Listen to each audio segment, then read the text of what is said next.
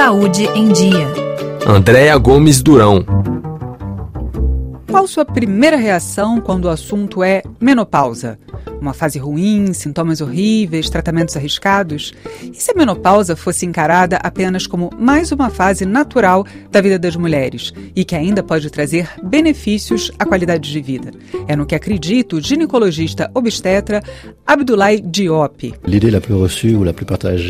A ideia mais difundida é negativa em relação à menopausa, de pensar que a menopausa é uma fatalidade, como se o céu caísse sobre a cabeça da mulher. Não, não é nada disso.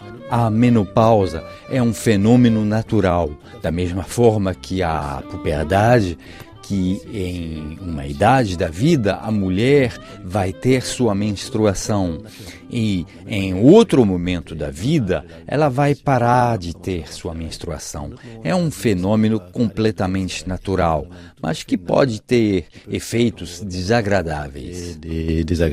Sintomas desagradáveis como calores, perda da libido, alterações de memória, secura vaginal, enxaquecas, perturbação do sono, ganho de peso, desânimo, fragilidade óssea. Mas o Dr. Diop, que integra a clínica Bellevue em Dakar, no Senegal, gosta de enfatizar que esta fase também pode representar melhorias da vida de algumas mulheres.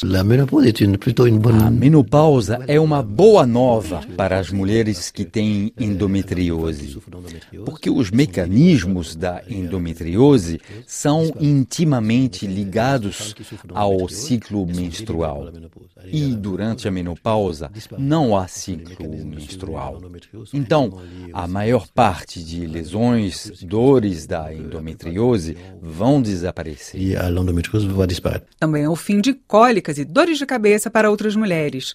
Mas por que algumas mulheres têm sintomas mais severos do que outras? Ou ainda, por que algumas têm a chamada menopausa precoce antes ou muito antes dos 40 anos ou tardia depois dos 50? Mesmo os melhores especialistas não têm respostas para todos esses mistérios. Como todas as mulheres, as mulheres são cheias de mistérios. Mas não ter respostas não impede que algumas situações tenham solução. E se engana, mais uma vez, quem pensa que os tratamentos para a menopausa se aplicam apenas para combater os sintomas. A ginecologista Lorena Mota, sócia da clínica Barufaldi, em Ribeirão Preto, São Paulo, é enfática e vê na reposição hormonal uma importante aliada a uma grande melhoria na qualidade de vida de todas as mulheres a partir dos 40 anos. Vamos pensar em fazer uma reposição desses hormônios que começaram a faltar? E aí começam as dúvidas, né? Mas como assim vamos repor hormônio, mas não causa câncer?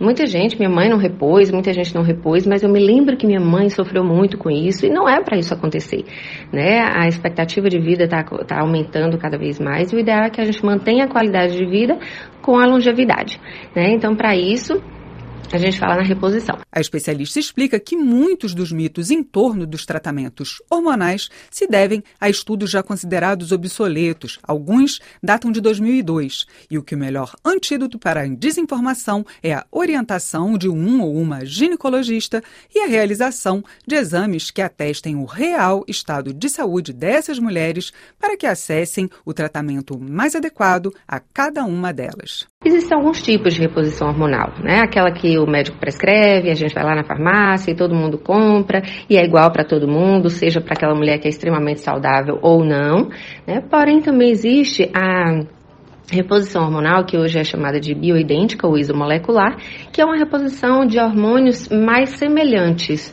à estrutura molecular do corpo da mulher. Então, dessa forma, a gente consegue fazer essa reposição dos três hormônios com melhor benefício e com menores efeitos colaterais.